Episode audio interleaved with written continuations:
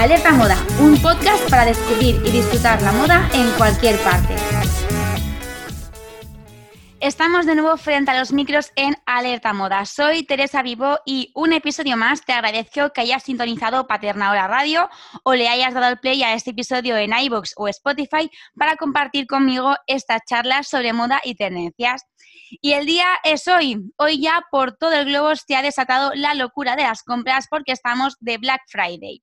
Este evento, nacido en América, una celebración del consumismo, ya ha saltado al mercado internacional llevamos varias semanas bombardeados con descuentos, promociones y precios especiales tanto en tiendas online como físicas. Este año incluso más potente. Se estima que los españoles gastaremos algo menos de 200 euros en nuestras compras este año durante el Viernes Negro, una jornada que en 2020 se presenta como la más digital que nunca. Comprar conscientemente es la clave, tanto para cuidar nuestro bolsillo como para fomentar una industria de la moda responsable y sostenible. Hoy recibimos en Alerta Moda a la periodista Nuria Torralba, creadora del blog de Montalbán Post, un rincón en Internet donde podemos encontrar mucha moda, pero sobre todo mucho análisis y una visión muy crítica sobre la industria. Bienvenida, Nuria. Buenas tardes, ¿qué tal? ¿Cómo estás? Muchas gracias por, haberme invitado. Es un placer estar aquí. Bueno, gracias a ti por aceptar nuestra invitación en este día y bueno, me gustaría saber un poco cómo nace de Montalban Post, cómo nace esta, este espacio web en el que, como ya hemos dicho, lo que haces es compartir tu visión sobre la moda. Pues mira, la verdad es que a mí siempre me ha encantado escribir, por eso eh, estudié periodismo eh, que lo acabo de acabar ahora en 2020, me acabo de graduar. Y, enhorabuena. Gracias. Bueno, y al empezar la carrera, em, claro, a mí yo he escrito como de... Eh, he tenido blogs de cuando era más pequeña, yo que sé, con 15 años de lo que se me pasaba por la cabeza, blogs de escritura creativa. Entonces entro en periodismo y a mí los profesores, claro, nos empiezan a decir, oye, que tendríais que especializaros, ¿no? Escoged un tema, porque escribir de todo está muy bien, pero eh, para poder ser más críticos, para poder tocar algo que os apasione y dedicaros a ello, pues escoged un campo, ¿no? Y claro, yo me puse a pensar y digo, ostras, yo qué sé, todas las posibilidades, ¿no? Política, deportes, no sé. Em, y así apareció el tema de la moda, que yo siempre me ha encantado todo el tema que son artes o cosas creativas. Y dije, ostras, me gustaría realmente, también siempre he sido de comprarme revistas y de eh, que me ha gustado mucho este tipo de contenido. Y digo, ¿por qué no? Mm, pues hablo, abro mi blog de moda. Entonces lo abría a finales de 2017. Y nada, así surgió, dije, voy a ver, empecé con, con todo lo que se me ocurrió ocurría, decir, eh, pues mm, mm, tema compras, tema mm, eventos, eh, intentando ser un poco distinto a lo que yo hasta el momento había, había leído sobre moda, ¿no? que al final siempre es mucho lo mismo y ahí entra mi aportación pequeñita con el blog de decir, voy a intentar crear un contenido distinto, que no sea lo típico de eh, qué se lleva esta, este temporada o qué vamos a ver en las pasarelas. Claro, puedes encontrar muchísimas eh, webs, muchísimas revistas que te hablan de lo mismo. Entonces, algo, un, contenido un poco distinto. El tema es que ahora el, blog es sobre más eh, enfocado a todo lo que sería consumo responsable, moda sostenible, pero eso no fue hasta mm, ya 2018 donde empecé yo a recibir inputs de, lo que era la moda ética y la moda sostenible y dije, vale, ya voy a reconducirlo hacia allí. Y así ya fue como, pero al principio el blog no empezó como tal, pero ahora sí que ya podemos decir que eh, está súper concienciado y, lo que quiere transmitir pues es eso, un modelo de, consumo, un modelo de, disfrutar la moda distinto. Da curioso el nombre del blog porque al principio pensaba que Montalbán era tu apellido o el apellido de, pues, de alguien de tu familia o que tenías una conexión, pero es algo totalmente diferente. Cuéntanos un poco cómo nace el nombre del, blog, que me parece muy curioso. Bueno, la verdad, sí que todo el mundo me lo dice que parece, porque realmente es un apellido eh, español, pero mm, yo me llamo Nuria Torralba Montañez, entonces eh, no sé, buscándole nombres, eh, también pues algo que fuera como un proyecto personal, que yo me sintiera muy mío, pues sí que el nombre de, Montalbán es eh, una mezcla entre mi nombre y mis apellidos. Mont de Montañés, Alba de Torralba y la N final de Nuria, que es mi nombre. Y bueno, el de, el D inicial y el post final era como ah, para añadirle un toque internacional, ¿no? De, sí, ¿no? como el de Washington Post, pues bueno, algo así un poco mío, pero mm, con esa variante periodística que le quería aportar al blog. Mm, es que esto está muy curioso porque además es uno como, con mucha fuerza, eh, además que muy sugerente, ¿no? De Montalban Post. No sabes muy bien qué, como que vas a encontrar, ¿no? Puedes encontrar algo así como más periodístico o algo como más artístico. De hecho, tú en tu, bueno, en la presentación del post dices que una de las cosas, uno de los de tus motivaciones era juntar a lo mejor algunas técnicas periodísticas que no habías visto tú aplicadas en revistas de moda o para hablar sobre moda, aplicarlas tú y bueno, hacer este experimento con la moda y el periodismo. Sí, sí, sí, exactamente. Entonces dije, mm, a ver cómo lo puedo hacer y, sí que para lo bueno y para lo malo, lo que tú dices de el nombre realmente, por ejemplo, pues no tiene la, palabra moda o fashion o algo de, de ropa que sí que alguien pueda mm, ver el nombre y decir, vale, ya sé de qué va esto. Pero bueno, quizá el objetivo podría ser que dentro de un tiempo quien oiga hablar de The Montalban Post sepa ¿no? que, va de moda. Eso sería como un éxito. Pero mm, sí que es verdad, para lo bueno y para lo malo, porque hay mucha gente también que no tiene claro el, eh, cómo se pronuncia o yo qué sé, si me leen de fuera o mm, pues eso, la clase de contenido. Por ejemplo, para el user de Instagram es un mm. poco largo, pero bueno, ya se quedó allí, mm, lo, puse de primeras pensando, bueno, pues si no me gusta, no me convence, parece que no cuaja, ya lo cambiaré y al final se ha quedado y no sé, ya, ya me he encariñado de él, así que parece que, sí que se va a quedar así de momento. Bueno, vamos ya a, esto, a esto de la moda consciente y al consumo consciente y responsable. ¿En qué consiste la dieta de Inditex, Nuria?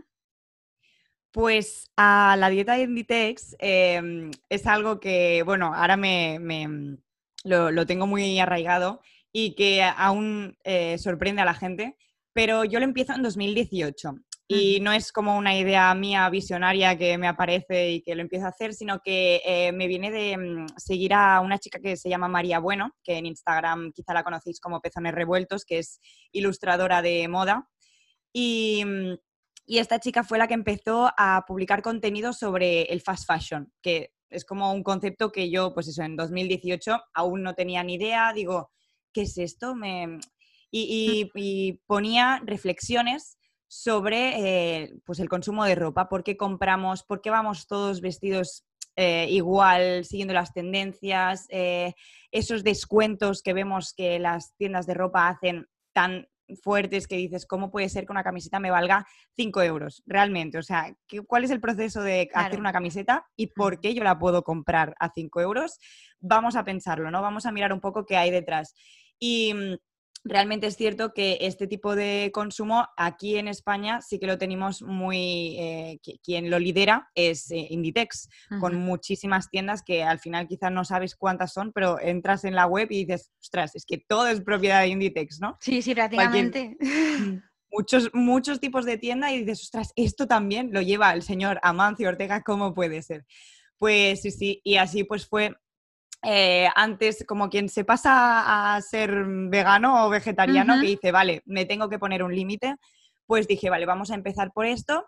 Y como ya sé que Inditex no tiene un modelo de, venta que, ah, con el que yo esté de acuerdo, pues vamos a empezar por limitarme y decir, vale, Inditex ya no. Ya luego ya iremos viendo que otras marcas si me gustan o no, o lo están haciendo bien o no, pero como Inditex de momento sé que no lo hace bien, pues empezamos por ahí y entonces me puse en 2018 a dieta de, Inditex. Bueno, eh, y los inicios son la parte más difícil. O sea, yo, por ejemplo, eh, claro, a mí me, me, cuesta. A veces digo, voy a intentar, pues eso, también limitar. O bueno, ya sabes que ciertas prácticas de algunas grandes empresas de moda no van con tus ideales pues mm, como un poco contenerte. Y es muy difícil. ¿Qué nos recomiendas tú para alguien que quiera comenzar esta dieta de Inditex? ¿Cuáles son, ¿Cuál es el plan de, plan de choque inicial que tenemos que hacer para que funcione y podamos eh, sentirnos seguros y podamos seguir consumiendo moda, pero bueno, adaptarlo un poco a, lo más sostenible? Claro, lo más difícil eh, también en, mis inicios fue el tema del precio, porque eh, Inditex es a lo que estamos acostumbrados, realmente los precios están muy bien y yo hablo que en 2018 estaba estudiando eh, pues sin salario ninguno y en eso, ¿qué, puedo gastar en moda? Realmente poco. Y si tengo unos vaqueros a 10 euros, pues maravilloso, ¿no? Así me puedo comprar muchos. Y esa fue la primera, decir, vale, ostras, ¿y ahora qué? Que hago porque todas las marcas de moda sostenible que descubres, como realmente es moda ética que eh, está hecho mirando quién hay detrás, pagando eh, de forma justa a todos los trabajadores, a la gente que ha confeccionado la prenda, y es decir, toda la cadena que, hay detrás de, cualquier prenda, claro, el precio final sube y no todo el mundo se lo puede permitir. Entonces, eh, yo la manera que, que empecé a, dejar de comprar en Inditex fue apostar por eh, segunda mano y vintage. Entonces, en los mercadillos que se hacen, yo vivo en Barcelona y sí que antes del COVID, sobre todo, había muchos mercadillos los domingos o mm, también de diseñadores. Eh, emergentes o así, que también pues, los precios cuando van en mercadillo los bajan un poco para, para ser más atractivos. Pues es eso, y, ir ahí segunda mano en este tipo de mercadillos, también en tiendas como la de Humana, por ejemplo. Em, intentar descubrir pues marcas que, sí que tuvieran un, precio que yo me pudiera permitir, pero todavía hay un montón de marcas que digo, vale, yo ya cuando sea rica, esto me compraré como este jersey maravilloso, súper sostenible, de algodón orgánico, todo perfecto, pero que claro, de momento no, me puedo permitir. Pero yo diría que apostar por el second hand em, es el mejor inicio real, porque puedes encontrar mm, prendas que, aunque no son nuevas, eh, están en buen estado y que son de marcas que, están muy bien, sobre todo lujo, marcas de, eh, bueno, como Levis, por ejemplo, que los vaqueros suelen ser muy caros. Em, yo me he comprado unos de segunda mano por 15 euros y dices, vale, genial, porque además duran muchísimo, pero no estoy eh, provocando que tengan que mm, crear más, que tengan que producir muchos más. Sí que es verdad que yo el tema de segunda mano lo descubrí justo antes de la pandemia y tengo que decir que a veces engancha un poco porque, o sea, yo por ejemplo voy, a lo mejor he visto algo en una web de, pues de Zara o de Mango, lo cojo y digo, vale, voy a encontrar algo que se parezca a eso. Cuando lo encuentras te da como un subidón porque dices, me estoy ahorrando un montón de dinero, tengo la prenda que quiero y encima es una prenda que, bueno, que ya ha tenido otra vida y que yo voy a prolongar su uso y no va a tener, como dices, que crear una prenda exclusivamente para mí o una prenda, o sea, no, no, no tenemos que seguir fomentando esa industria del consumo con grandes producciones que a lo mejor la mayoría ni siquiera llegan a, venderse y, luego se desechan o luego se... Bueno, que bueno, que al final ese proceso te lo, te lo ahorras y es muy guay ir a una tienda, eh, una tienda de segunda mano y encontrar algo que, que te gusta o que te apetecía. Claro, y sobre todo es eso, el, algo curioso de cuando la gente va a tiendas de segunda mano, que aún no está del todo normalizado, quiero decir, todavía hay mucha gente que como que le da cosilla las prendas de segunda mano o que no lo acaba de ver, pero realmente mm, todo pasa por un proceso de desinfección, de curación, de decir, vale, esto está bien, no, mm, tiene taras. Y la gente que compra de segunda mano es curioso porque eh, está mucho más sensibilizada con el tema de la calidad, porque tú cuando te lo compras dices, vale, a ver, vamos a ver cómo el tejido o como es tan barato, porque te puedes encontrar dos, tres euros, mm, ¿no? Depende de qué tiendas. Em, dices, uy, qué raro voy a mirar que las costuras estén bien, que no me estén, que no me estén vendiendo una tara, por ejemplo que es algo que, por ejemplo, hay mucha gente que eh, cuando va a comprar en tiendas de fast fashion no lo hace porque dice, vale, eh, como es nuevo, seguro que está bien, em, me lo compro porque está rebajadísimo, y, pero es lo típico que llegas a casa, le pones la lavadora y o se han cogido o deja bolas o, ¿sabes? Que te dura real una temporada. Entonces, ostras, eh, también es una decepción y también es algo que, aunque tú no quisieras comprar eh, cada temporada cosas nuevas, porque dices, vale, ya me gusta lo que tengo, simplemente la prenda no da para más. Entonces ya la tienes que desechar. Entonces también eh, es pensar en comprar cosas de calidad, que sean básicos, que te duren, y que las puedes tener mucho más tiempo. Entonces, eso es como lo más sostenible que hay. Y también es importante porque a veces decimos, bueno, pues ya yo compro en tiendas de segunda mano y compro en tiendas sostenibles si quiero algo nuevo y, y, ya está, ¿no? Pero al final no, porque si tú vas a una tienda de segunda mano y arrasas por donde pasas y luego tampoco vas a utilizar lo que has comprado, volvemos un poco al punto de partida. Tampoco está, está siendo eh, esa, esa, teniendo esa conciencia a la hora de consumir. Claro, sobre todo es la mentalidad de primero, eh, la, gente tiene que pasar. Yo cuando se lo contaba a Dan Links de, tía, mira que he visto en el Zara, porque es como, yo no puedo comprar, ¿no? Mm, pero, y que, pues claro, yo sigo pasando por los escaparates, me gusta lo que veo y entro en la tienda, pero ya no entro tanto, como que digo, no hace falta, no me sale a cuenta, eh, porque al final cualquier cosa que me acabo mirando, digo, es que no me sale a cuenta, prefiero, mm, no sé, ya no tengo esa necesidad, ¿no? Que quizá eh, un tiempo atrás sí que, mm, no sé, me daba mucha satisfacción salir de una tienda llena de bolsas. Ahora eso llevo como dos años que no lo hago para nada y en cambio me compro una cosa de vintage o de mm, segunda mano y como que lo aprecio mucho más, me lo llevo a casa tipo, mira, un tesoro que entre toda una pila de cosas, pues me lo he podido llevar a casa y también lo llevo con más cariño, le tengo, no sé, es eh, también una mentalidad diferente de cómo ser más consciente de lo que tenemos y que si lo tienes lo usas. Claro que tengo en el armario cosas pues más difíciles o que mm, al final te encariñas con las mismas prendas, pero ser consciente de eso y decir, vale, em, voy a intentar usarlo todo y lo que no, pues eh, lo doy o lo vendo en Vinted, por ejemplo, de estas ahora que hay un montón de plataformas que también potencian esto de, segunda mano. Y mm, al final es eso, mm, cambiar un poco el tema bolsas, si voy a comprar y tengo dinero, voy a arrasar esta tarde, ¿no? A decir, vale, si me voy a comprar, yo qué sé, una camiseta naranja, es porque la necesito, porque eh, un día abrí mi armario, vi que necesitaba una y entonces vas en búsqueda de una camiseta naranja que a ti te guste y hasta que no la encuentras, pues estás buscando eso. Y cuando la encuentras, máxima satisfacción. Pero no es aquello de entro en la tienda y a ver qué me llevo y pues todo lo que entre en la bolsa y que me pueda permitir pues para casa, ¿no?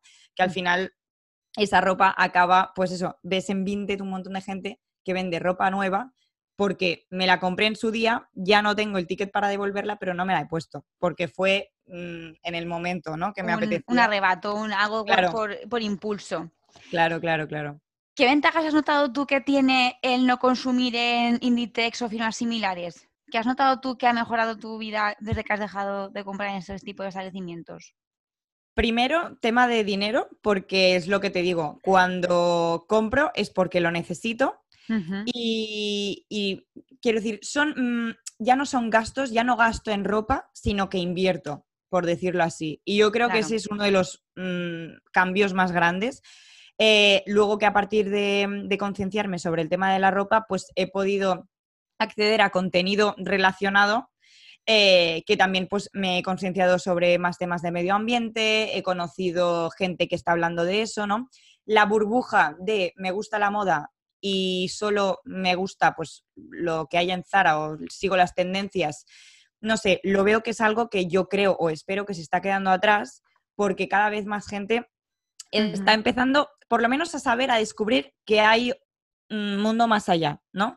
Hay manifestaciones, eh, sobre todo en Estados Unidos, pero hay como mm, una conciencia que está empezando a crecer de que el ser un fashion victim, típico que solíamos ver en la tele de compradora compulsiva, mm, no sé, ya no es algo saludable, digamos, mm, pero ni para la economía de la persona que lo sufre o que aún no ha hecho el clic, digamos, ni para, bueno, ni para el medio ambiente, ni para el armario que al final está lleno y te da una insatisfacción de igualmente no tengo que ponerme o ninguna de las prendas son especiales para mí, ¿no?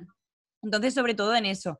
Y también, pues, eh, bueno, si eres más consciente es como que te sientes que estás eh, haciendo un bien, quizá, eh, pues, no sé, yo he influenciado un poco a amigas mías que les he contado porque al principio era, uy, y esta loca que dice que ahora no va a comprar en el Zara, mm, ¿y dónde vas a comprar, eh, amiga mía? Y yo, bueno, eh, es como un experimento, ¿no? Yo también, yo me metí en esto de experimento de decir, a ver cuánto aguanto, a ver si puedo, porque no es lo mismo también, yo estaba como mentalidad, ¿puede una estudiante española sin cobrar em, pasarse a la moda sostenible y no fallar en el intento? ¿no? Y fue como un experimento y al final se salió adelante, yo misma convenciéndome a mí de que no lo necesitaba, a la gente de mi alrededor de, no, oye, mm, pues ya ha pasado un mes, pues ya han pasado dos, no, no, no he comprado en Zara, es más, eh, he pasado un mes que no he comprado ninguna prenda de ropa, ¿no? Y cuando me las compro decir, por Instagram, sobre todo, chicos, he encontrado una marca que me encanta, tenéis que conocerla porque lo hacen bien, encima nos la podemos permitir, mm, es increíble, ¿no? Pues no sé, es como tomarse el tema de la moda, que es algo que al final usamos cada día, eh, de otra manera que sí que va cambiando varios aspectos. Sigue siendo, pues, la moda, pues podríamos decir que es algo superficial, ¿no? Pero si te lo tomas eh, como algo un poco más profundo que sí que realmente genera un impacto, eh, tú misma lo decías en un, en un, episodio de podcast anterior, que es la segunda eh, industria más contaminante del mundo.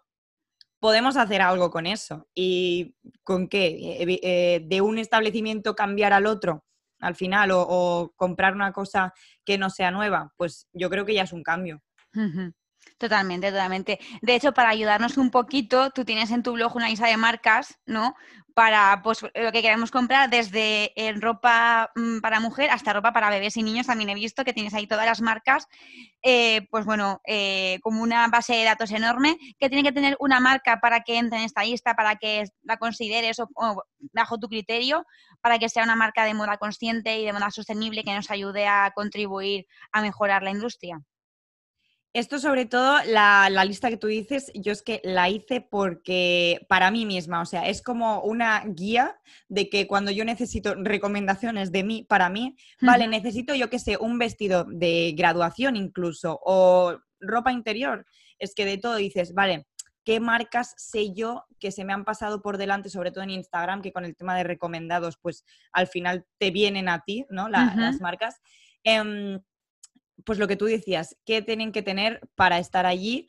Em, la verdad es que ya te lo dice la marca, quiero decir, una eh, firma de moda eh, que esté sensibilizada con esto, em, tiene como muchas maneras de hacer un impacto positivo. Entonces, yo intento recoger todas las que mínimamente tienen algo de eso, ¿no?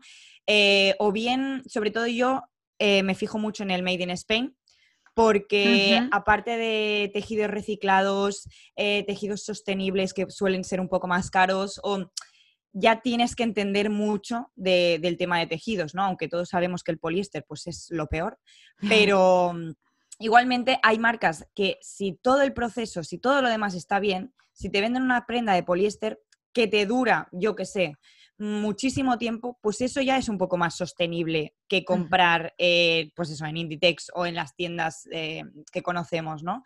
Em, si es algo que nos tenemos que fijar en varias cosas. Primero, pues eso, el tema de los tejidos. Si podemos, eh, si son cosas que están hechas en poliéster, pues, mm, o, que ves que toda la tienda pues tiene el mismo patrón, eso ya es un indicador.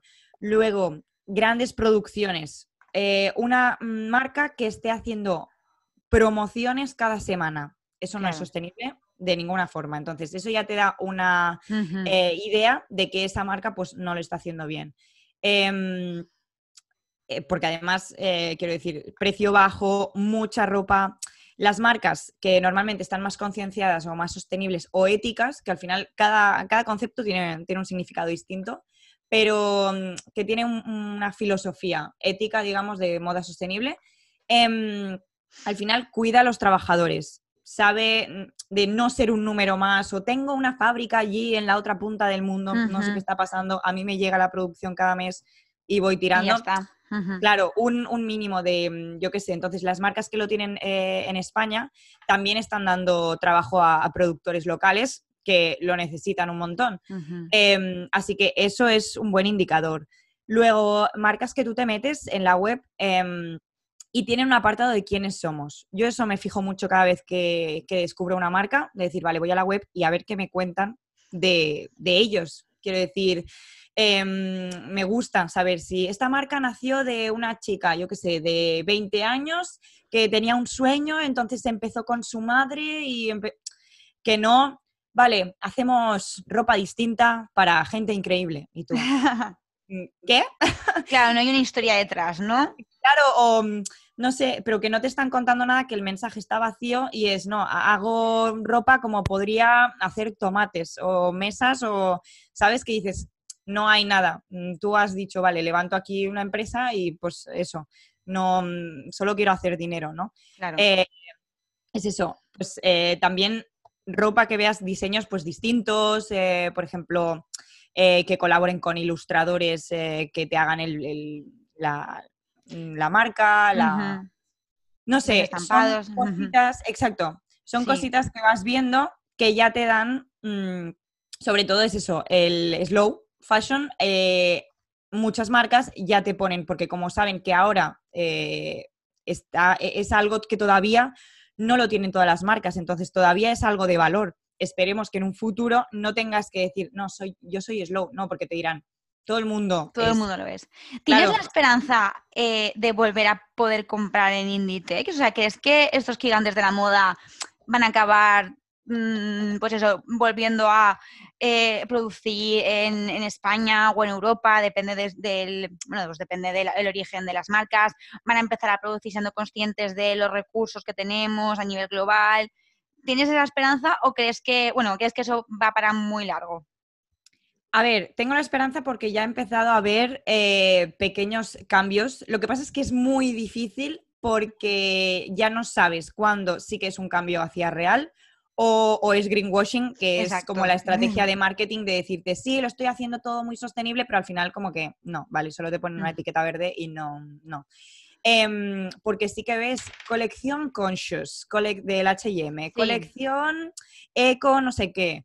Eh, vale, las marcas ya ven que eso es necesario y que necesitan esas líneas para decir, no, no, eh, que, que sí, eh, que el medio ambiente, que estamos concienciados de verdad pero mientras, y quiero decir, eh, hacen prendas que el tejido eh, es más ecológico, eso es cierto. Entonces, pequeños pasos, pues ya se les puede reconocer, eh, estás yendo hacia bien. Ahora, si tú tienes una fábrica con gente explotada en el otro lado del mundo, por muy ecológico que sea el textil que estén usando, que estén cosiendo, al final las condiciones no son sostenibles. Claro. Eh, toda la producción masiva que mm, un 20% va a acabar eh, mm, de residuo, no es sostenible. Sí que se están haciendo pasos, sí, pero no creo que estas empresas que ya tienen muchísimo alcance, muchísimo, mm, dejen de, porque eso sería cerrar fábricas, sería cerrar tiendas, porque al final no es solo la, producción, al final es todo lo que se tiene que enviar a todas las partes del mundo utilizando un montón de eh, transporte, ¿no? Mm, lo están haciendo bien, van a mejor, pero no creo que sea en el futuro y también por el tema del comercio local, por el tema de apoyar eh, creadores eh, nuevos. Quiero decir, la gente debería tener esta, mm, al menos querer buscar Em, bueno, marcas nuevas y pequeñas que también te den un cambio. Quiero decir, podría ser algo bueno en el futuro que con tus amigas lo bueno que puedas eh, decir que tienes no es un bolso de Chanel, por ejemplo, sino, no, no, es que yo llevo esta camiseta que solo la llevo yo porque muy poca gente conoce esta marca y quiero decir, ese es mi punto diferencial, ¿no?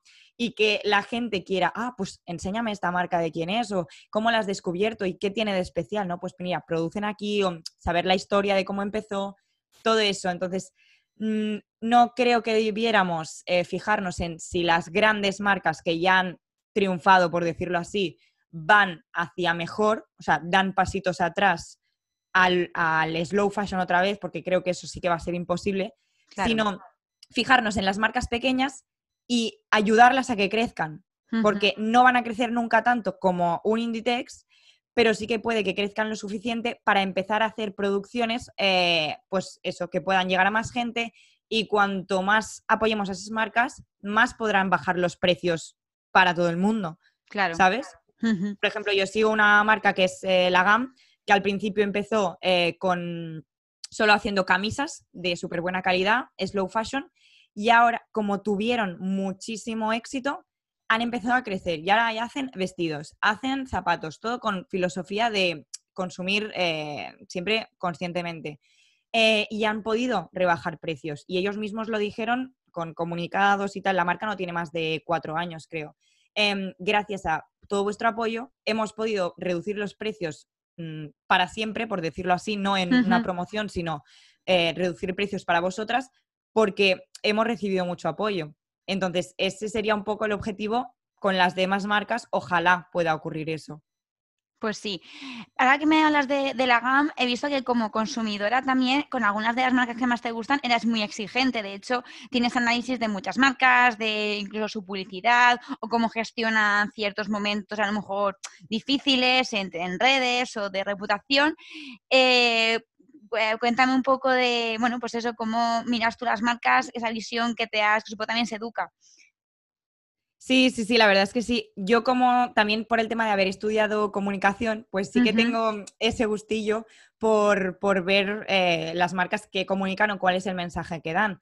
Eh, porque me parece un punto muy importante que al final, como te decía, sí que eh, es uno de los primeros cribajes que yo hago cuando conozco una marca, es decir, qué comunica, ¿no? ¿Qué me está contando? Y eso puede hacer que yo le compre algo o que cierre la página web y diga, mm, no me interesa porque no, lo que me dice no, ¿sabes? Entonces, estas hay marcas que pueden tener un producto buenísimo, pero que si no lo saben comunicar, mm, no las va a conocer nadie o no, no van a funcionar. Y al revés, hay marcas que tienen tan buena comunicación que se te olvida que son, que, están produciendo fatal, ¿no? Que, que son súper fast fashion. Entonces, em, Mm. Es muy interesante verlo y, ver también cómo las marcas se van adaptando a, tema también digital, tecnologías, por ejemplo, la GAM, por ponerlo, también porque junto a, María Bueno de Pezones Revueltos fue una de las primeras marcas que me hizo a mí hacer el clic hacia la moda sostenible, porque su, su eslogan era bailes, wear more, en plan, compra menos y viste más, ¿no? Llévalo más veces. Y dije, ostras, compra menos, una marca de ropa. claro. sí, claro, dices. Te llama la atención. Exacto, te hace, te hace pensar. Eh, hay otra marca que no me acuerdo cómo se llama, que también sostenible, que el eslogan es em, la, la primera opción más sostenible es ir desnudo y la segunda somos nosotros. ¿Sabes? Es como ostras, eh, pero te hacen pensar y lo que te están diciendo no es cómprame 50% de descuento, mm, no puedo dar de precios más bajos, eh, compra 100 prendas a, un euro, ¿no? Te están diciendo, oye, eh, si me compras, que sepas que, es porque estás dando un paso hacia moda sostenible, hacia pensar por qué compras esto. Em, ¿Sabes? Ya van a gente que sí que le da importancia a, a estas cosas. Entonces, Mm, no sé, sí que me, gusta mucho ver cómo, lo hacen. También hay muchas marcas que ahora están eh, creando grupos de WhatsApp, de Telegram para, para estar al día con sus clientes, que dices, ostras, esto también es de ser muy responsables de, ver a la audiencia qué opina, qué pide. Eh, oye, vamos a hacer una colección que como son 10 eh, prendas solo, podemos eh, permitirnos hablar con nuestras clientas mm, que les, más fans, digamos, y pedir consejo, oye, ¿qué necesitáis? Eh, vestidos largos, cortos, mm, ¿qué os gusta esta temporada? El lino, mm, las transparencias. Entonces, no sé, ver cómo gestionan las marcas, pues también problemas de envío. Eh, ahora hay muchas marcas que le dan importancia al packaging, porque claro, si vas de marca sostenible no puedes enviar con plástico a lo loco, porque las clientas ya van a pedirte, oye, mírate esto. Y como marca tienes que dar una solución, una respuesta. O bien sea, mira, ahora mismo, como soy una marca pequeña, no puedo permitirme otra cosa. O, mira, de acuerdo, voy a buscar una solución, pero vais a tener que pagar, yo qué sé, 5 euros más de envío porque es más difícil eh, hacer un envío sostenible. Sí. pero las clientas suelen decir que sí prefiero pagar 5 euros y que el envío no contenga plástico a, que me lo estés enviando así de, mal, ¿no? Que parece una bolsa de basura. Y dices, es esa relación de confianza que ves donde, donde las marcas lo están haciendo bien y les importa. Porque si no, digamos, tú si te quejas ahora a una marca enorme, ¿qué esperanzas tienes de que te contesten? ¿no? Si, te contestan dirás, ostras, qué fuerte que mm, Zara está hablando personalmente conmigo. Mm, no sé, la gente cree, bueno, esto si soy una influencer de renombre, quizás si me hacen caso y bueno, y ni eso, ¿no? Pero si no tengo ahí, mm, si me quejo, oye, no me ha gustado el paquete, les va a dar igual porque tienen otros tropocientos compradores que les da igual. Mm. Entonces, las marcas pequeñitas tienen también em, eso, donde el poder lo tiene el consumidor. Y eso es súper interesante porque también las clientas se sienten que, importa su opinión. Claro. Aparte de la GAM, ¿cuáles son tus marcas favoritas, Nuria? Pues, por ejemplo, ahora estoy siguiendo también mucho a Tulgush de Arancha Cañadas. Em, Andrea Martínez Design también hace eh, ropa muy bonita. Em, no sé, tengo, tengo varias eh, que sigo, sobre todo también de, complementos. Yo soy una fan de, los pendientes y antes solía ir bastante al Parfois, por ejemplo, o sí que compraba, pues eso, pendientes del H&M y tal. Y conocí una marca de pendientes que se llama Miara BCN y vi lo que tenía, eh, la chica lo explica súper bien en su Instagram, te enseña cómo lo hace y ya hace que le tomes cariño a a, su producto, ¿no? Que es algo que con las marcas grandes no te pasa. Y dices, oye, pues yo he ido a verla a un mercadillo o le he comprado por la web y me he gastado pues 30 mm, euros, bueno, 50 euros en pendientes, porque al final tampoco te valen 7 euros, pero porque sabes todo lo que hay detrás. dices, estoy encantada, tengo mi colección mm, de pendientes que me gustan y sé que lo ha hecho pues una chica pues de mi edad o eh, que tiene un proyecto, que tiene una ilusión por hacer eso, ¿no? Y que no es algo que ha salido de un ordenador o de una fábrica que no lo está controlando a nadie. Entonces, eso también, con, tema de pendientes, de accesorios, también miro bastantes marcas. Eh, zapatos, también intento que sean made in Spain. Eh, no sé, me, está muy bien conocer marcas pequeñitas y también ver cuál es tu estilo. Mm, al final son como amigas, porque si tú lo publicas luego en Instagram, porque al final quieres que se conozca esa marca, eh, mirad qué he hecho tal. Como son empresas pequeñas, ya es la chica que te contesta, ella, eh, que lo ha hecho con sus manos, pero que también lleva las redes, eh, que es todo claro. su sueño, ¿sabes? Y también ves eso, cómo está hecho, no sé, como el cariño que hay detrás, ¿no?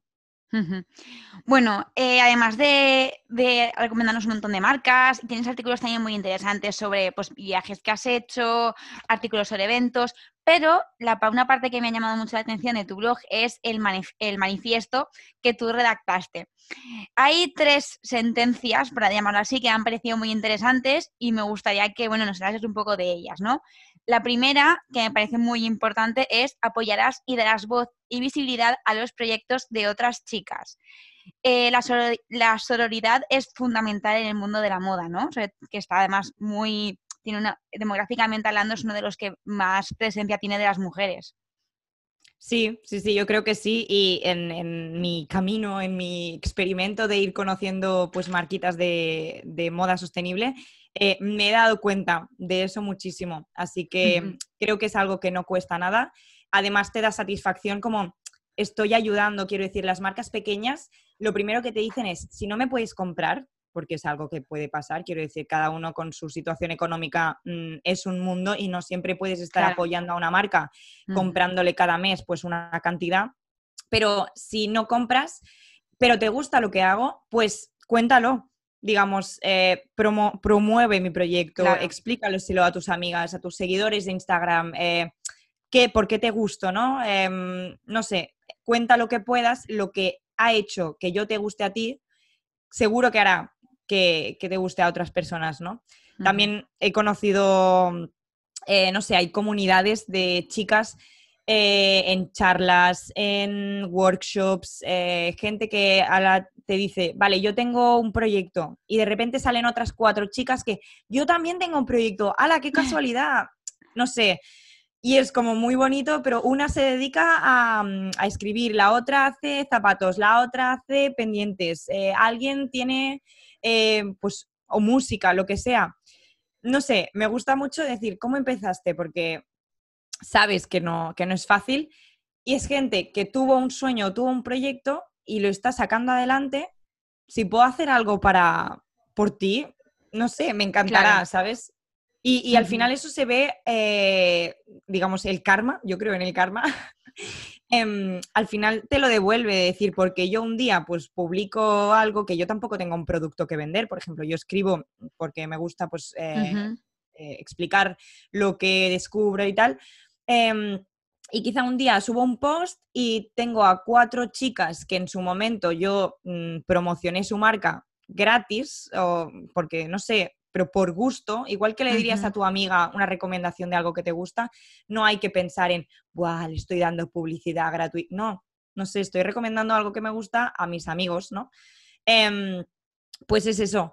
Eh, y, que al final he recibido, publico cualquier tontería, ¡hala, qué chulo! O mirad Nuria lo que está haciendo, o y dices, ostras, qué, sentimiento de que lo que hago gusta o, que alguien lo está compartiendo. Entonces, ese sentimiento que yo recibo tan bueno, eh, que me voy a dormir contenta, ¿no? Eh, ostras, pensar que con un buen comentario, con un like, eh, comentándosela a alguien y que al final me he dado cuenta de que, por ejemplo, Marion de Launch que tú entrevistaste, sí. al final te das cuenta y hablo con ella y, le digo, sí, porque he conocido a, la chica de los a Miara, em, a María Más de Los Pendientes. Me dice, sí, yo también la conozco y tenemos un podcast juntas. Y yo, ¿pero qué me dices?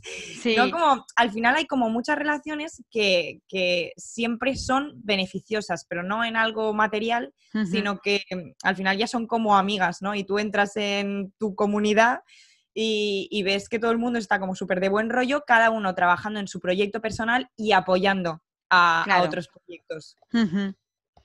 Está muy, muy bien. La verdad es que la ha resumido súper bien y, es verdad, ya yo que llevo poquito y voy por así poco a poco, porque también es verdad que no es un proyecto al que le pueda dedicar todo el tiempo que me gustaría, el podcast, pero es, un poco lo que tú dices. Es verdad que, por ejemplo, yo a ti te conocí gracias a Mario, a Marion, que me habló de ti, también me habló de, María y de los pintos que hacían y de su proyecto de, eh, de podcast conjunto y hay muchísimos creadores que tienen una voz muy pequeñita y que, bueno, si podemos amplificarnos unos a otros, pues siempre está guay porque bueno, al final también si a la gente le gustan los proyectos y a la gente le gusta la moda, creo que es una visión de la moda que, que bueno, pues te va cambiando, es diferente y es muy interesante. Claro, no, es que no cuesta nada y además es eso, o sea, se, hace solo, ¿no? Digamos, y, lo que con mi mentalidad eh, me gusta y descubro. Y mm, normalmente, no me digas por qué, pero con todas estas personas que vas conociendo dices, Mm, tienes gustos en común, eh, objetivos o preocupaciones y dices, ¿cómo puede ser si esta otra persona por, eh, vive mm, súper lejos o no sé, no, no la conocía de nada antes, ¿no? Claro. Y también es una manera, pues eso, de, hacer comunidad o de conocer gente y eso, proyectos de gente que está haciendo cosas bien hechas, ¿no? Que al final también creo que es un valor de hoy en día de pues ponerle, ponerle ganas a algo y llevarlo a cabo bien. Exacto, y hacerlo bien. Otro alegato de los que tienes en tu manifiesto es en contra del body shaming. Y precisamente de lo que me he dado cuenta mediante estas entrevistas que, bueno, que hago diferentes invitados y conociéndose de toda gente que ha empezado proyectos de, pues, de diseño de ropa o de llevar adelante marcas de, ropa, es que las pequeñas empresas son las más concienciadas con este tema, ¿no? Son las que mayor oferta de tallas hacen, eh, más se fijan en cómo es el cuerpo de, de la mujer, ¿por qué crees que a las grandes firmas les cuesta, les cuesta tanto algo que las pequeñas tienen ya prácticamente en su ADN, ¿no? Nacen con, ello. Es algo muy curioso porque precisamente eh, por pequeñas, bueno, historias que, me han contado creadoras de pequeñas firmas y tal, eh, bueno, por ejemplo, Arancha de Tulgush siempre comenta eh, que para una pequeña firma es más costoso crear más variedad de tallas, porque al final, como tu producción no es enorme, tienes que centrarte mucho en qué quieres producir y cuánto. Quiero decir, si de una, por ejemplo, talla M de un producto haces 100, si luego tienes que pagar eh, también XXL o XL, eh, ya no puedes hacer 100 de la M, tienes que hacer 50 de la M y 50 de la XL para mantenerte en tu presupuesto de, pequeña marca, ¿no? Entonces, sí que es muy curioso, pero porque yo creo que es lo que te decía, las marcas pequeñas están más en contacto con el público y con las necesidades reales de la gente real, ¿no? Eh, a la que tú tienes contacto y te puede recibir un mensaje de, oye, me encanta tu marca, pero no me la puedo poner, claro. porque no me queda bien. Em, tienes esa, mm, ostras, pues qué pena, quiero que te la puedas poner, quiero que, puedas apostar por mí, pues voy a intentar hacerlo. Eh, el resumen, el, lo que pasa al final, pues eso, menos producción de cada talla todo se agota mucho más rápido. Eso también para las que somos fans de alguna marca así, dices, ostras, el día de, que sacan la colección tienes que estar ahí pendiente. Pero tiene mucho éxito porque todo el mundo está, está pendiente. Entonces, es un pequeño cambio que hacen las marcas que al final también se arriesgan, ¿no? Pero mm, mira tú por dónde que tiene buena, buena acogida. Las marcas grandes es algo que podrían hacer, pero no sé, no están tanto a las necesidades del consumidor, están como a, lo que diga la industria, por decirlo así, a lo que queda bien, lo que es estético, mm, ¿sabes? No sé, les da igual si la cremallera que pones en la izquierda del vestido es cómoda.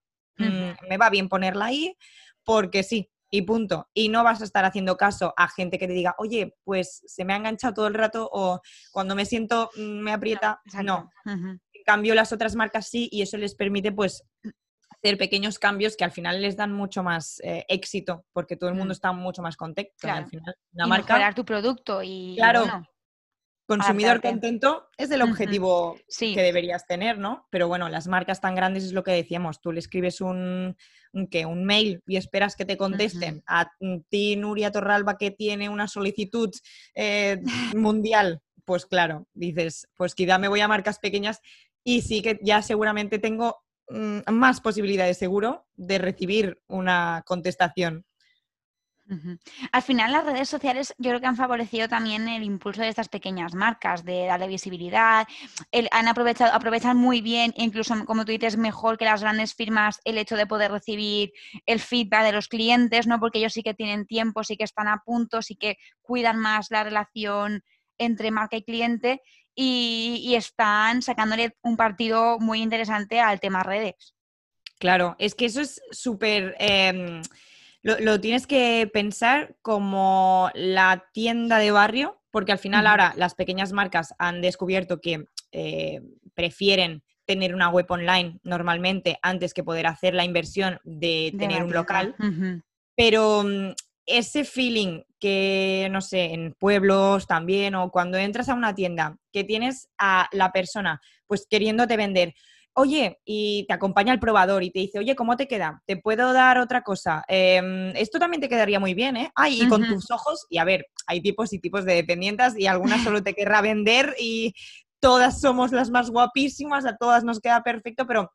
Y hay la que te dice, oye, pues esto a ti, míratelo así, o yo te lo pondría con un cinturón sentirse arropado, sentirse que, no estás, mm, eso, entrando en un almacén enorme Exacto. Y ya está, a tus anchas, ¿no? Es como te acompañan. Entonces, las tiendas pequeñas también es lo que hacen. Ah, no pueden tener un local y bueno, ahora siglo XXI quizá no hace falta muchas veces, pero mm, igualmente sí que están pendientes de que mucha gente todavía no está cómoda con comprar online.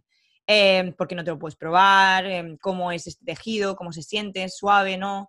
Em, pero también te ponen facilidades para eso, decir, bueno, pues yo qué sé, el primer cambio es gratis, Mm, y a la marca eso le está costando un dinero, pero es como eh, lo que te dan a cambio de confiar en, la foto que has visto en internet. Entonces, también es esa, esa relación, ¿no? De, como si fueras eso, a, un pueblo y la señora que está allí, que sabes que es su tienda, que esa señora al final va a comer de lo que tú te compres o no, y no sé, a mí me da más ternura o más ilusión pues este tipo de, compras, ¿no? Y al final el dinero que te gastas es el mismo, pero mm, siempre digo que al final cuando pagas algo estás como votando. Eh, ¿Qué quieres que sobreviva, no? ¿Qué marcas quieres que sigan? Pues allí es donde pones tu dinero. Mira, esa reflexión me ha parecido muy un titular muy interesante, es verdad. No, cuando pagas algo, cuando decides comprar en un sitio o en otro, también estás decidiendo qué tipo de negocio mm, quieres que sobreviva o no. Y, bueno, ahora mismo en estos tiempos que son un poco complicados, es muy importante que tomemos conciencia de justamente eso, de qué tipo de negocios queremos en nuestro futuro y qué tipos de negocios pues pensamos que a lo mejor no que tengan desaparecer, pero queremos que tengan menos incidencia en nuestro día a día. Claro, es que es, al final te vas a cargar un negocio, pero es real. Eh, porque, y es eso, y es el mismo dinero lo puedes invertir en una cosa o en otra y hace una diferencia. Si eres consciente de que tienes ese poder, ¿no? Bueno, sigo con el alegato porque ha habido una, una de las frases que me ha llamado muchísimo la atención y es la de no te tomarás la moda demasiado en serio. ¿Qué tiene la moda que no nos la podemos tomar al pie de la letra? Ostras, yo creo que todo el tema de mucho, mm, y, te hablo yo como futura o, queriendo ser periodista de moda y hablando sobre eso, por ejemplo, tema tendencias, que es mm, muy común, eh, porque al final se habla de eso. Eh, ¿Qué se lleva, no? ¿Y quién lo dice? Mm, no sé, o sea, al final aquello de tomártelo más con calma, eh, de no estar estresado, por la moda es cómo me queda, esto se lleva, esto me van a decir que es de hace años, em, estoy a la moda, mm, no sé. Quiero decir, yo, por ejemplo, por eh, yo soy pelirroja, tengo la cara muy blanca, la, bueno, la piel en general. A mí siempre me han dicho, oye, a ti el amarillo no te queda, bien. Es un hecho, ¿vale? Cada uno tiene lo suyo. A mí, por ejemplo, el verde es mi color, pero el amarillo me queda fatal. Pero si yo veo un día una sudadera amarilla que a mí mm, me llama y digo, es que me pone de buen humor. Oye, pues es que creo que me la voy a comprar, ¿sabes? Mm, no estaré peor o mejor, o no sé, o, ponerte algo por dentro del pantalón o por fuera, o mm, no sé, eh, algo que te estilice. Al final, yo siempre creo que si vas bien o mal vestido, depende de la situación digamos, eh, y del objetivo que tú tengas, ¿no? Sí, más que de lo que te pongas, eso tienes razón. Claro, o sea, si tú em, te pones, yo qué sé, algo súper extremado, eh, ¿cuál era tu objetivo con eso? ¿Llamar la atención? Eh, si lo era, lo has conseguido, así que vas súper bien vestida. Y eso, por ejemplo, en temas de em, las red carpets o las presentaciones de premios, todo lo que vemos las famosas, bien o mal vestida, qué pretendía aquí, o ¿sabes? O cuál era el objetivo. La Met Gala, por ejemplo, que siempre tienen una, mm, eh, una temática. ¿Bien o mal vestida? ¿Le queda bien? Sí. ¿Ha cumplido con la temática? No. Ostras, pues entonces. Claro. siempre te tienes que fijar en eso. Y no creo que nos tengamos que mm, eh, tomar la moda tan en serio con el tema de se lleva esto pues todos a por ello y aunque no me guste, quiero que decir, no sé, se lleva mm, un globo como chaqueta. A ti te gusta, no te gusta, no te lo pongas, ¿sabes? Y da igual. Y pues te llevas, eh, no sé, algo que se llevaba hace mil años. Ah, vas, eh, no vas a la moda. Bueno, mira, ¿sabes qué? Voy a mi moda. Yo esta mañana me sentía súper bien cuando me he puesto esto y quiero decir, tengo que estar convencida de eso, ¿no? De que esto para mí y de que es mi rollo y cada uno debería tener el suyo, ¿no? Entonces, mm, no estar tan ah, pendiente de se lleva, queda bien, queda mal. Eh, todos sabemos que unos pantalones bombacho no te estilizan, pero es que si te los quieres poner porque en ese día te quieres ir cómoda, real, o sea, yo no iba a la calle para estar estilizada y si hay una señora que por allí me comenta, ay, parece que te hayas cagado o no sé qué, dices, mira señora, ¿sabes? Entonces es como que tienes que vestir para ti y, que te guste a ti. Y si llevas, eh, yo que sé, una sudadera con un floripondio enorme, ¿eso llama la atención? Sí. ¿Elegante? Seguramente no. Oye, ¿a ti te pone de buen humor porque tienes un día duro por delante y te apetecía el floripondio? Adelante con ello, claro. También así evitamos un poco el efecto uniforme, ¿no? Ahora, por ejemplo, con el chaleco de punto, que estamos ya martirizadas del chaleco de punto, no hay nadie. Sí, es como que al principio te podía gustar o no gustar, podía ser un elemento de así polémico, ahora ya simplemente es una cosa que llega a ser hasta aburrida. O sea, llegado del extremo de decir, ya está, hasta luego. no quiero más chalecos de punto hasta dentro de otros 10 años que se van a llevar. Es que ha pasado muchísimo y es aquello ya no es si vas a la moda o no, es como has caído o no. Sí, exacto. sí. y no, no, tiene más, porque no es algo que tú hayas escogido, porque eso tiene, em, al final, el, por ejemplo, por poner el ejemplo que tú has puesto, el chaleco de punto. Eso se saca de una tendencia que para nada es nueva, sino que es como vintage. Eh, antes los señores, todo el mundo iba con un chaleco de punto, ¿no? Sí, sí. Y dices, ya no, pero eh, la primera chica que se puso un chaleco de punto en el 2021, eh, en el 2020, perdón, eh, pues qué guay, es tu estilo lo estás combinando mm, muy bien. Qué curioso que lo puedas haber introducido una prenda que ya no se llevaba en un look tan moderno. Vale, esa chica bien. Ahora la que ya se lo compra porque es que no sé, lo he visto, queda bien. Eh, pues vale, eh, y luego te está picando por todo el cuerpo no te gusta, no te acaba porque yo qué sé, tú eres más de llevar cosas entalladas y te lo has comprado solo porque es tendencia, ahí lo estás haciendo mal. Entonces, sí, es eso lo que, lo que decías del uniforme. Mm, hay que evitarlo y yo espero, creo, supongo que vamos hacia evitarlo. Deberíamos. Eh. Deberíamos, pero no sé, a mí hay, hay ciertas, ciertas tendencias o ciertas prendas que de repente me preocupa que, que bueno, sabes que hay un repunte y nada más que ves esas prendas por la calle, nada más que las ves en, Instagram y todo, entonces claro, a veces... Hay temas preocupantes. Sí, hay, hay, temas preocupantes.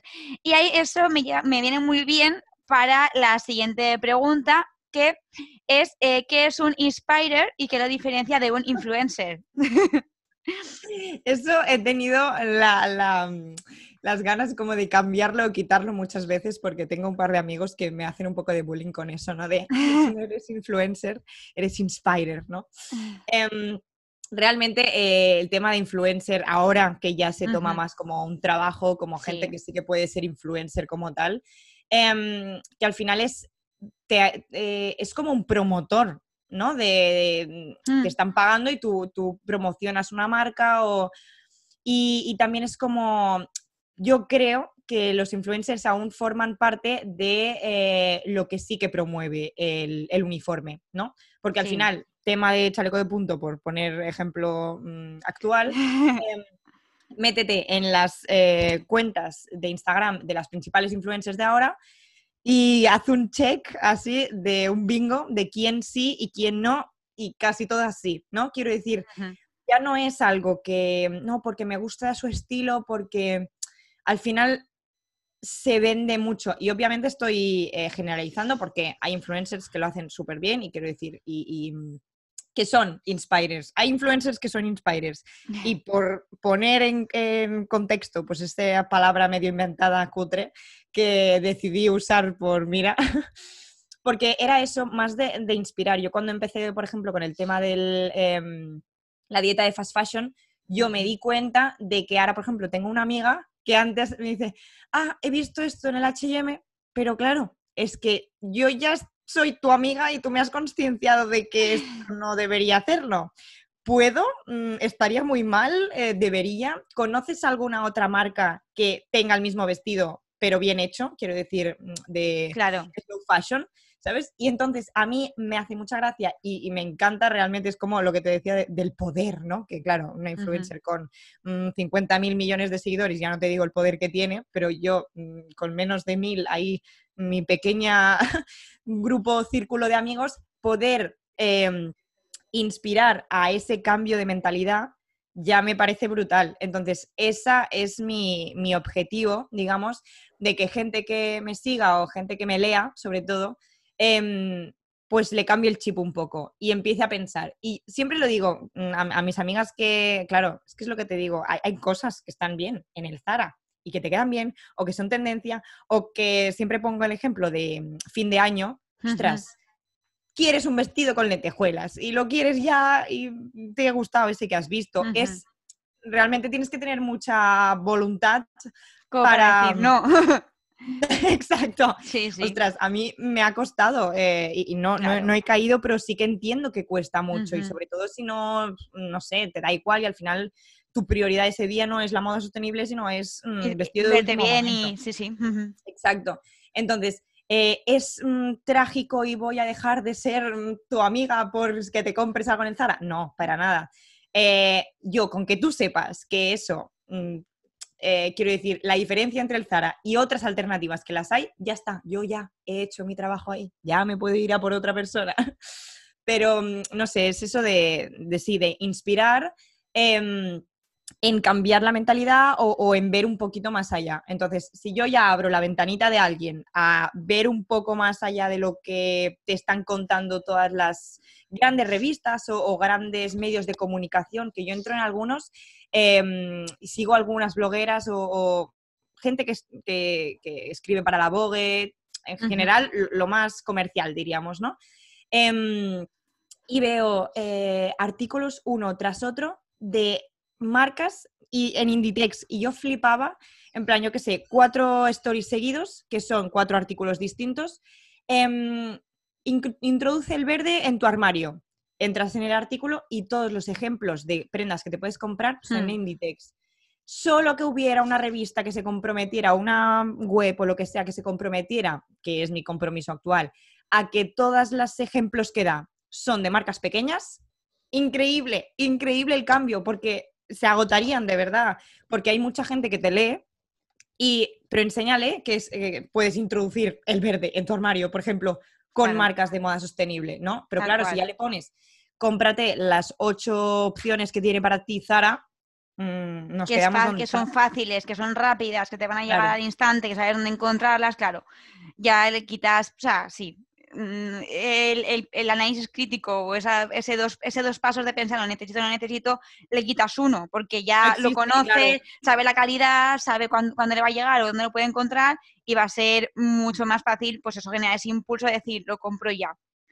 que, que es difícil de encontrar y que está muy estudiado, evidentemente. Y durante mucho tiempo ha funcionado y bueno, también es verdad que ha tenido cosas buenas como por ejemplo, pues eh, grandes firmas de moda low cost como mm, Zara o Inditex o Mango han logrado pues posicionar a España como uno de los países más punteros a nivel de moda. Entonces, por una parte, exacto, no, hay que quitar esa, esa parte de importancia, tenemos que ser conscientes, pero a la vez hay que cambiar, no, podemos estar enquilosados en un punto. no se trata de demonizar a Inditex, es decir, real que no es una campaña, un boicot, eh, en parte. Eh, o sea, es sobre todo oye, del el cuadradito tuyo que tienes, mm, que sepas que hay una alternativa. Primer paso, de verdad. Y si tú sabiendo que hay una alternativa y las consecuencias de cada cosa, eh, sigues eligiendo comprar en Inditex, bueno, pues es tu decisión, pero al menos sabes, ¿no? Lo haces con conciencia, que es el objetivo. Pero que sí, que sí, Inditex ha tenido muchas cosas buenas y al final em, eh, acercar eh, la ropa o las tendencias eh, mundiales a la gente a precios que se pueden permitir. Maravilloso. Y por ahí la gente ha podido acceder a moda y a, a tendencias, a saber mm, tejidos. Claro que sí. Pero una vez hemos superado eso, que Inditex se lleva en el top mm, mucho, tiempo. exacto. Claro, pueden decir que han triunfado, pues ya déjale el hueco a otra gente. A otra gente o, empezamos a hacer cosas nuevas. Bueno, eh, Nuria, Mm, ya, a mí solo me queda preguntarte por esas recomendaciones que nos dejan los invitados, porque creo que ha sido una charla muy entretenida, bastante divertida, la verdad. Y, y creo que además eh, has, explicado cómo podemos hacer esa transición de una manera como muy realista, ¿no? Siendo muy, o sea, bueno, muy exigente que nosotros mismos, pero también de una manera que al final, bueno, pues poniendo también de manifiesto que, pues, lo que tú has dicho ahora mismo, ciertas tiendas nos han ayudado a conseguir Mm, pues eso, vestirnos a la moda y vestirnos como, que, como quisiésemos a low cost y que solamente necesitamos dar ese pasito hacia adelante. Así que por mi parte, vamos, creo que, que ha sido una charla súper enriquecedora. Sí, sí, sí. Y bueno, yo me lo he pasado muy bien y todo lo que se pueda aportar, pues siempre es genial. Y también es lo que tú decías de, yo en, en otro de los puntos del manifiesto también es un, no intentar ser nunca nadie que no soy. Claro que no me importaría ser una eh, súper famosa que le regalan ropa de Chanel. Exacto. Pero yo también estoy dando consejos desde el punto de vista de una estudiante precaria, en plan sin sueldo, ¿no? Decir, si yo puedo pasarme a la moda sostenible, tú también, de verdad. No es tan difícil. Exacto, en el punto este de no es que yo me pueda permitir aquí marcas sostenibles, cómo hacer cambios pequeñitos, ¿no? y, es, eso. Es interesante porque creo que todos partimos de ese punto de es imposible o ves precios de cosas que te gustan sostenibles y te echas para atrás y luego cuando descubres pequeñas acciones que sí que puedes hacer, de repente como que cambiar el chip es mucho más fácil o como que te esfuerzas más o incluso dices, jolín, pues si en vez de comprarme la mm, americana de Zara que cuesta 50 euros, me espero, me compro una de 5 que la he encontrado en Humana, que es la misma que yo quería, pues luego a lo mejor dentro de tres meses me puedo comprar unos pantalones eh, de una marca sostenible que me supongan un desembolso más mayor que si me lo comprase en Mango o en... Claro, o en vez de comprarme tres americanas con estampados distintos, que seguramente solo necesitas una, me compro una que vale lo que valdrían tres de fast fashion, ¿no? Pero de calidad me va a durar Tal y... cual. Y, que en la lista de marcas, yo hay algunas que yo sé que entras y ves precios y dices, vale, esta no, pero yo las pongo por si alguien se las puede permitir. Pero también pongo algunas de decir, vale, esta, esta yo sí, ¿vale? yo sí, también, venga. Bueno, pues cuéntanos, eh, Nuria, esas bueno, películas, libros, documentales, no sé qué nos vas a traer, que nos pueden ayudar o que nos pueden dar una visión diferente del mundo de la moda. Pues a ver, eh, como, a ver, del libro, yo sobre todo para, empezar, porque tampoco se trata aquí de, apabullar a la gente, ah, por favor, primero decir que en el blog también hay un apartado que se llama bibliografía, que hay bastantes recomendaciones de, películas, eh, libros, documentales sobre moda y sobre moda sostenible. Em, pero así como para dejaros por aquí un inicio. Em, como libro yo recomendaría el Fashionopolis, que habla de, moda sostenible, sobre todo de este cambio del impacto del sector de la moda en el mundo, de, bueno, de todo lo que provoca, ¿no? De todas esas consecuencias. Y muy recomendado. Fashionopolis de Dana Thomas, se llama la, autora. Y bueno, como lectura imprescindible para empezar bien el 2021, ese libro.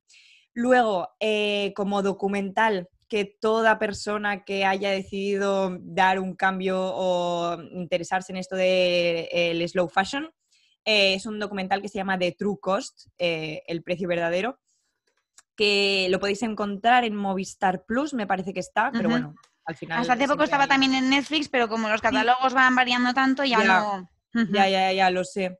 Eh, yo lo vi en Netflix, de hecho, pero mm, ya no lo, han cambiado y digo, bueno, por si tengo que decir dónde pueden encontrarlo, está en ahora, Movistar Plus. ahora mismo está en Movistar Plus. Eh, que también es muy interesante porque sí que te enseña esa parte de las fábricas eh, de, todo el mundo, de Afganistán, de cómo se, está, se habla de la tragedia del Rana Plaza, que es una cosa que también impactó mucho hmm. en el tema de la lucha por, por las condiciones laborales eh, pues mínimas, ¿no? Ya por decir mínimas, eh, en el sector de, la moda. Eh, y es muy interesante porque sí que al final la reflexión que te quiere hacer es detrás de cualquier cosa que tú te compras hay una cadena de gente. Entonces, si tú mm, te estás comprando una pieza de ropa que te cuesta menos que un desayuno, mmm, plantéatelo, ¿no? mínimo cinco personas hay por detrás, desde que el que hace el patrón, el que lo cose, eh, la persona que te lo transporta, el dependiente que hay en la tienda, su jefe. Quiero decir, y esos son solo cinco de todas las que hay el proceso de una prenda.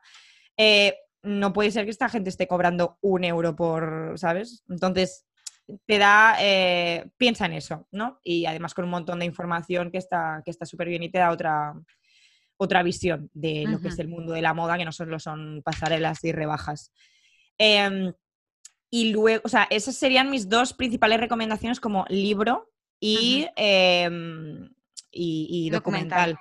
Porque luego tema películas, sí que hay muchas que te hablan de moda o de diseñadores, eh, pero eso ya es para que no, no, es tanto como tema de moda sostenible. Eh, pero ahora para moda yo estoy encantada porque en un montón de series le están empezando a poner eh, la importancia que tiene a los estilismos de los protagonistas. Sí, que es cierto, sí. y es maravilloso mm, lo que se encurran eh, los estilismos, ¿no? Tal cual. Entonces, mm, bueno, Emily in Paris, ¿vale? Ahora quien no la haya visto, ya es su, se, ve en nada y ha sido muy criticada por varias cosas. Le puedes dedicar otro capítulo entero de podcast. Sí. Pero mm, es eso, para ver moda, ahora las series actuales eh, está súper bien. Eh, yo que soy así clasiquilla de, gustos, eh, de Marvelous Mr. Maisel. Por favor. Maravillosa Mr. Maisel. Em, chulísimo, o sea, le ponen unos looks de los años 20, creo que es. Brutal.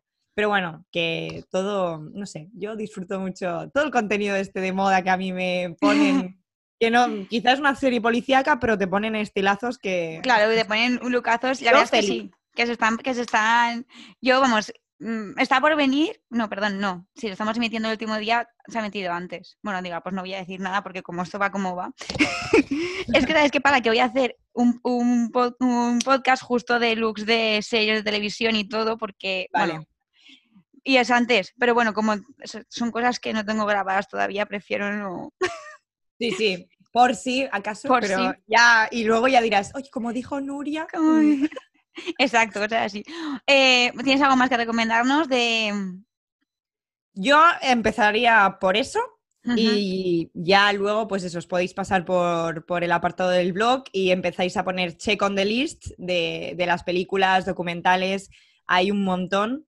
Y al final, pues una por semana, ya nos vamos eh, culturizando en el tema de la moda. Tienes horas de, entretenimiento y, aprendizaje. Así Ahora tenemos tiempo. Eh, pues lo, que sí que me queda, Nuria, es que nos digas dónde podemos leerte y encontrarte, eh, bueno, de manera digital, que es donde tú más o menos te, desplayas y donde... Barcelona, sí, sí. Sí, a, nivel local, a nivel físico en Barcelona que ahora mismo si no vivís en Barcelona no, no, no podéis. Sí, exacto. Pero bueno, cuando, como en Internet no hay restricciones perimetrales, chicos. Exacto. Podéis encontrarme en themontalbanpost.com, que es la web donde podéis leer pues, todos los artículos y lo que has comentado que, que voy haciendo. Y soy bastante activa eh, en Instagram, que es arroba de Montalban Post, porque ya cualquier cosa de actualidad de moda, pues intento comentar o mm, todas las marcas que voy descubriendo, cosas que compro, sí que lo pongo por ahí, que en el blog como lo reservo para artículos más, sí, más eh, trabajados pero si yo pues me estaba paseando, he entrado en una tiendecita bien mona y me he comprado algo y deberíais saberlo, pues yo os lo cuento por Instagram. Así que esos son los dos principales sitios que podemos vernos. Oye, he visto que recomiendas en tu en el Montalban Post confesiones de una compradora compulsiva. Esto sería como, como la película de ¿A dónde podemos llegar? ¿no? Sí, e-, el anti... Lo que no hay que hacer. Exacto. claro, como en tema de moda, también por lo que te decía, estilismos y todo eso, está genial, pero también te enseña el, vale, eh, cuidado, también porque sin hacer spoiler, pues mm, la, protagonista se da cuenta, ¿no? Y de que ser comprador compulsivo es un problema. Así que esa chica ha hecho el clic que todos debemos hacer. Perfecto. sí, sí, medio por, bueno, es todo un poco de entretenimiento y sí que verás que hay varios eh, documentales más interesantes y más de, vale, vamos a... Más sesudos, por así decirlo. Exacto, sí, sí, sí. Y pelis de, oye, me apetece así ver moda, como si te dijera Sex in the City, ¿no? Pues sí. está súper bien, pero no va a ser algo que me cambie la vida, pues es igual.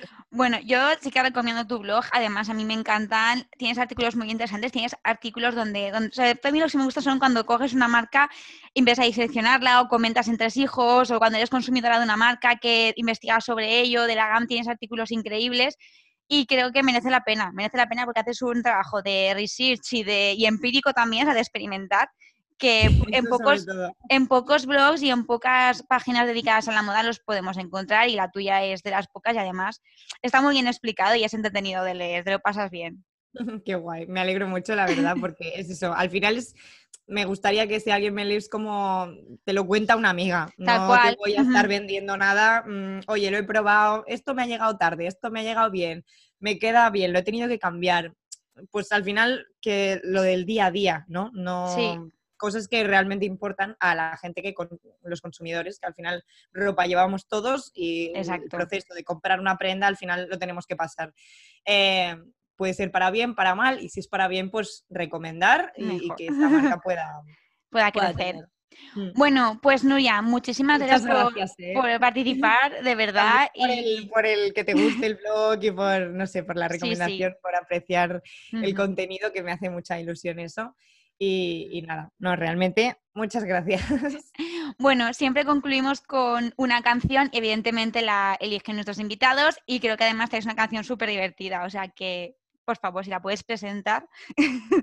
Sí, se llama Change Your Life de Little Mix y bueno, como así mensaje de esperanza eh, empoderador y que me ha parecido una buena opción para acabar el programa. Y bueno, para todos vosotros, cambiad vuestra vida y os dejamos con este tema musical. Bueno, perfecto. O sea, yo creo que de las mejores DJs que hemos tenido en esta moda de la fecha. Eh, pues si disfrutan de, este Change Your Life de Little Mix, muchas gracias Nuria por, la, por eh, venir, por participar, por tus recomendaciones, por todo lo que nos han enseñado y por este temazo. Y gracias también a todos los que estáis al otro lado del post, tanto en la radio como en, eh, como en digital, como en el podcast, por escucharnos. Recordar que todas las notas del podcast y también el enlace a las redes sociales de Nuria lo vais a encontrar en nuestro, en nuestro Instagram, alerta moda barra baja podcast, y que nos escuchamos todos los viernes a las 8 en Paterna Hora Radio o cuando queráis, cuando os apetezca, simplemente dando al play a nuestra lista de reproducción de podcast en iVoox y Spotify. Muchas gracias y nos vemos la semana que viene.